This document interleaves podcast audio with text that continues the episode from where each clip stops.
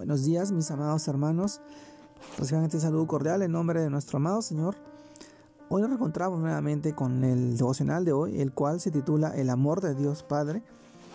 Y hoy vamos al pasaje del libro de Jeremías, capítulo 31, versículo 3, que nos dice, Jehová se manifestó a mí hace mucho tiempo, diciendo, con amor eterno te he amado, por tanto te prolongué mi misericordia.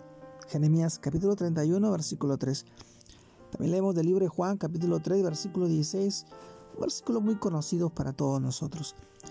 Porque de tal manera amó Dios al mundo, que ha dado a su único, a su Hijo unigénito, para que todo aquel que en Él cree no se pierda, mas tenga vida eterna. También leemos del libro Juan, capítulo 1, versículo 12. Mas a todos los que le recibieron, a los que creen en su nombre, les dio potestad de ser hechos hijos de Dios mis amados hermanos, el título de este devocional, hoy, 2 de agosto del año 2022, El amor de Dios Padre. Conocer el amor de Dios nos permite tener un crecimiento espiritual saludable, saber que Dios nos ha adoptado como sus hijos al arrepentirnos de nuestros pecados y al creer que Jesucristo debemos llevar, llevarnos a experimentar una confianza y a tener una identidad clara en Él hermanos, Dios nos muestra su amor a través de su palabra.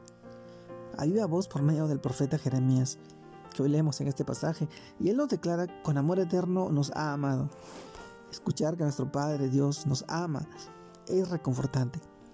Pero su amor no es solo de palabras, su amor también son acciones, demostraciones. Dios respalda sus palabras con sus actos. Y esa declaración de amor eterno es respaldada con el acto más grande de amor demostrado es el dar a su Hijo unigénito, para que todo aquel que en Él cree no se pierda, más tenga vida eterna. Mis hermanos, conocer el amor, el amor del Padre debe ir más allá de un conocimiento intelectual. Debe estar basado en la relación personal de amor.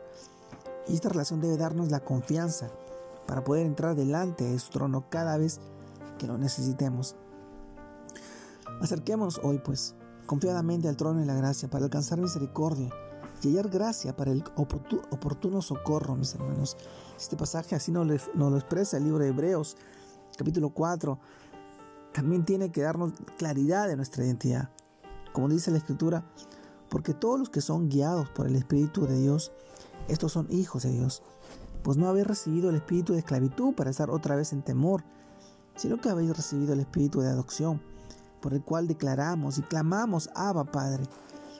El Espíritu mismo da testimonio a nuestro espíritu de que somos hechos hijos de Dios y hijos también herederos, herederos de Dios y coherederos con Cristo. Pasajes que nos expresa el libro de Romanos, capítulo 12, mis hermanos.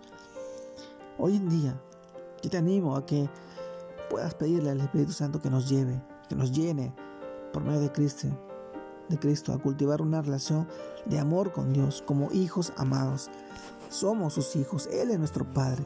Tenemos herencia, tenemos vida eterna. Más allá de este tiempo, nuestro Padre buscará de nosotros, nos rescatará, nos salvará del lugar donde estamos. Él quiere que todos procedamos a la salvación. Y así lo expresa en este mundo, mis hermanos. El pecado abundará, pero sobreabunda la gracia, la misericordia en la vida de todos aquellos que hoy confiamos plenamente en la promesa dada que por Cristo, su amado Hijo, somos salvos. Te mando un fuerte abrazo, Dios te guarde y bendiga en este tiempo y en este día. Que sigas creciendo en el Señor, en el Señor y fortaleciendo tu, tu fe y tu confianza. Saludos a todos mis hermanos, un abrazo grande a la distancia, Dios los bendiga, Dios los guarde a todos.